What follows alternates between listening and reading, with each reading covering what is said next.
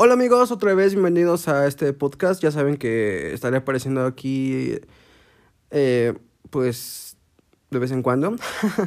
Pero bueno, esta vez quiero hablarles de esta película que nos trajo Netflix. Gracias Netflix porque de repente quiero comentar varias cosas, ¿saben? Porque por ley ahora México le pide a Netflix que tenga bastantes producciones mexicanas, igual que lo tienen que hacer Amazon, de este Disney y todas las plataformas tienen que hacer producciones originales en México. De hecho, anunció Netflix que va a invertir 300 millones, no sé qué, o algo así. Y no es porque quiera, sino porque tiene que cumplir la ley. Y eso me, me, me agrada y me disgusta un poco porque, ok, está muy bien, está obligado Netflix y, y, Disney y Amazon y todas las productoras o todas las los streaming que, que van a lanzarse en México a producir material original que esté que sea mexicano. Entonces me gusta porque va a haber películas que tal vez ya están hechas, que bla, bla, bla, y que va, va, a adquirir Netflix y las va a meter como que la producción fue nuestra, pero no, y ya estaban hechas, ¿no? Y va a haber tal vez obras primas o tal vez películas de bajo, bajo presupuesto que la gente eh, hace por ahí, que la gente consigue algún fideicomiso, que ahorita también es un tema porque pues AMLO, gracias por desaparecer el fideicomiso del de cine y, y, cultural en otras cosas, lo cual se me hace atroz. Y bueno, eso ya es otro tema para debatir. Pero bueno, la ley obliga a Netflix y a todas las plataformas de streaming a crear contenido que tenga que ver con el país. Entonces, me alegra porque va a haber tal vez por ahí algunas oportunidades y no me alegra porque van a querer cumplir solamente con la ley y no van a meter tal vez mm, exigencias, ¿no? Tal vez este no van a meter como que, ok, queremos cumplir la ley porque nos lo exige tu país, México, pero vamos a ponerle calidad, vamos a buscar a quienes tienen calidad, vamos a buscar quién hace esto, vamos a buscar quién eso, quién aquello y hacer y producir cosas chidas. No, entonces eso es lo que me preocupa porque ay, salen muchas películas bastante miserables mexicanas no me malentiendan, hay películas que, que valen la pena, que están bastante, bastante bien. Apenas vi La Cuarta Compañía, e, es, es, está en Netflix también. Es bastante buena, no es perfecta, pero sí que resalta de toda la porquería que hacen las comedias románticas y todas esas películas. Incluso la nueva serie esta que se llama como Madre Solo hay dos, o sea, no termina de definir qué onda con esa serie. No la he terminado, pero realmente no está muy bien hecha, digo, sí tiene cosas que, digo, está bien, eh, entiendo que tal vez identifique personas con ella, pero no aborda como tal los temas que plantea, ¿no? Los problemas que plantea.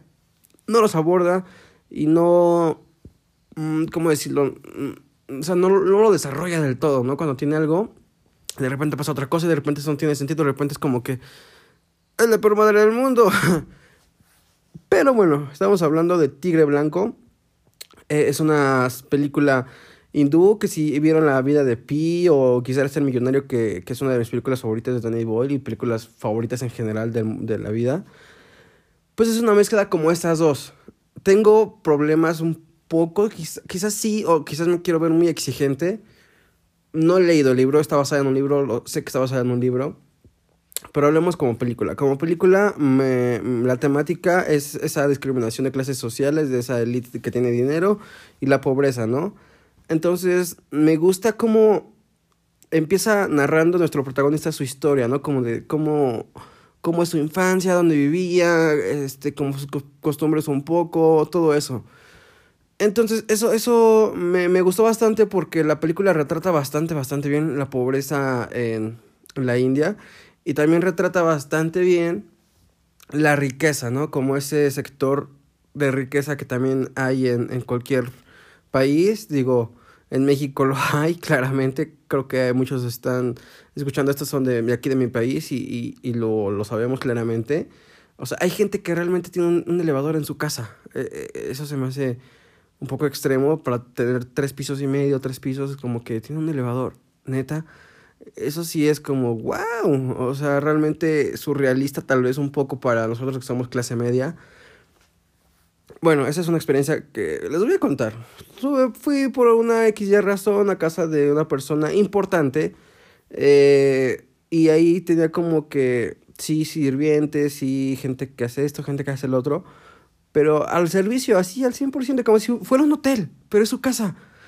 y dices, wow, eso está muy chingón, pero no sé, amigos, realmente sentí algo extraño. No es que ellos trataran mal a las personas, creo que estaban muy felices las personas que trabajaban para ellos, pero en cierto modo sentí algo así como incómodo entre el, el, lujo de no sé cómo decirlo, pero o sea, me gustó, obviamente quisiera algo así, tal vez, tal vez no, no es extremo de tener un elevador en mi casa, tal vez no llegaría a ese extremo, aunque si fuera viejo tal vez sí no por necesidad más que por lujo, tal vez sea como que bueno, ya necesito un elevador, yo no puedo subir escaleras, está chingón. Pero bueno, ese, ese tipo de casa, o esa casa que, que fui, eh, me, me sorprendió bastante. También, pues por ahí trabajé en la Ciudad de México. Entonces, conozco o conocí o experimenté un poco ese mundo, ¿no? Un poco arriba. No puedo decir que muy arriba, pero sí, sí estuve bastante cerca trabajando con gente que, que tiene dinero o relacionarme un poco con gente que, ¿no? Y conocí gente. Entonces, eh, sí, es otro mundo que puedo decir que conozco ahora y que me cambió el panorama en muchas cosas. Cosas buenas, creo que muy buenas, para decir, para decir verdad. Eh, muy buenas. No, no conocí, o al menos no, no vi esa parte mala como, como todas las películas pintan que los, los ricos son malos. Porque los ricos también lloran, amigos, ¿no? Y hay gente que conozco y que conocí y me consta que, que le chingan y trabajan y tienen dinero porque le están chingando 24 horas al día, casi casi. Y veo cómo sufren y veo cómo de abajo hacia arriba y crecieron y ahora la gente piensa que es mamona y ahora la gente porque lo ve con tal carro piensa que es culero porque no sé qué. Cosa que no amigos, o sea, a mí tal vez me han, juzgado un poco así, yo tengo dinero, pero la gente, pues no sé, tal vez piensa que porque soy güerito, no sé cuál es el pensamiento sociológico que, que la gente tiene, los prejuicios que la gente se, se cuenta siempre. Eh, es lo mismo, ¿no? Como que es guapillo, pues es un infiel, es un perro y todo. Cuando ni siquiera es algo, amigos. Pero me estoy desviando mucho del tema. Bueno, Tigre Blanco. Esta película que se llama Tigre Blanco me recordó la vida de Pi y una mezcla con Quisiera ser millonario. Entonces, es una mezcla de esas dos. Eh, no les quiero spoilear mucho, pero ni siquiera ven el tráiler. No ven el tráiler, porque el tráiler les cuenta bastantes cosas que ya es como que dices, ah entonces vayan de sorpresa directamente a ver Tigre Blanco. Es una buena película, debo decirles que, que es una buena, buena película, me, me gustó.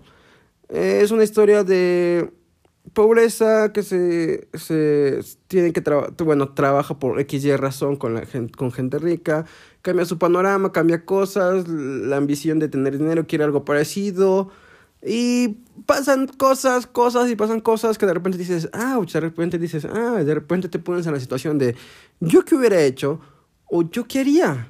Y creo, tal vez, y, y, y obviamente, tal vez no hubiéramos hecho lo que hace nuestro personaje principal, pero sí lo hubiéramos pensado, o hubiéramos pensado algo muy parecido, ¿no? Hubiéramos hecho algo tal vez muy parecido, o lo hubiéramos pensado. Definitivamente, que lo hubiéramos pensado, lo hubiéramos pensado. Eso en definitiva se los aseguro que ustedes hubieran pensado algo parecido, tal vez no con ese resultado, pero hacer algo para tener algo que quieren sobre esa persona. No los quiero espolear, entonces vean la película. Y también hablando de esos temas, eh, me gusta cómo retrata la pobreza de, la India, cómo, cómo va en la elite de la gente que tiene dinero y cómo va el lado pobre, pobre, pobre de, de la India. Me gusta cómo lo retrata, aunque siento que a veces es un, poco forzado o es como muy, no sé, como que no lo veo tan natural, tan orgánico, como que siento que, como que sí, ay, vamos a seleccionar para hacer la víctima de los, para victimar a los pobres, no, no, exactamente así, no quiero que me lo, me lo entiendan, pero como que hace un poco de trampa. O sea, entiendo la historia, entiendo el objetivo, entiendo el todo, pero, pero no siento que fue tan orgánico como lo hace, no sé, Parásitos. Parásitos es, es de mis películas favoritas del mundo ya para siempre. Que si no la han visto, amigos, también está en Netflix. Es coreana.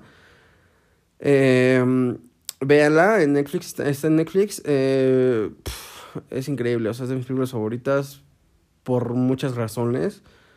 Entonces, amo esa película. Eh, vayan a, vean tal vez primero Tigre Blanco, después vayan a ver Parásitos para que tengan otra perspectiva y entiendan lo, lo que digo.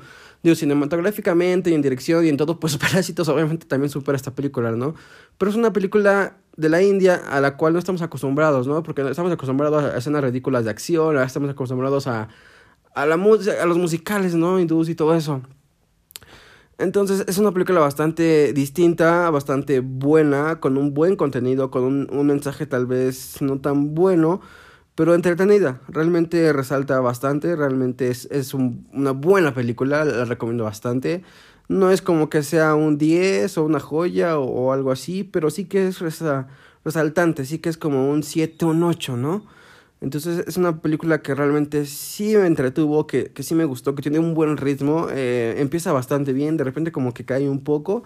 Ya por el final, cuando es como el desenlace, el acto final, pues también como que ya retoma otra vez las riendas y como que también sube la intensidad y como que también te estás como, ah, y de repente ya acabó. Dices, wow, ok, estuvo bien. Pero amigos, vean Tigre Blanco, se los recomiendo bastante, van a reflexionar un poco, pero más aún, más aún, y pueden hacer este maratón, primero vean Tigre Blanco y después vean Parásitos, ambas están en Netflix, entonces no se las pierdan. Y hablamos de Parásitos, Parásitos es de mis películas favoritas, yo creo que... O sea, les están bendecidos si no la han visto porque van a verla y se van a llevar esa sorpresa que es como, wow es como la primera vez que vi el Club de la Pelea, fue como, wow. O sea, amo eso, ese, ese tipo de películas, o no sé cómo decirlo. Eh, que, que eh, hay videojuegos también muy buenos. O sea, es una historia increíble, muy buena. Y como esa sorpresa, ese primer descubrimiento de, es como mágico. Entonces, benditos sean si no han visto Parásitos, pero pues también le están cagando porque ya deben de verla, amigos. Es, es increíble, o sea, es súper buena. Y bueno, eh, Tigre Blanco. Buena película. Estaremos por aquí pronto. Y, y, y, pues ya son 12 minutos, amigos. Buen viaje o, o no sé qué están haciendo. Pásenla cool. Nos vemos pronto. Eh, bye.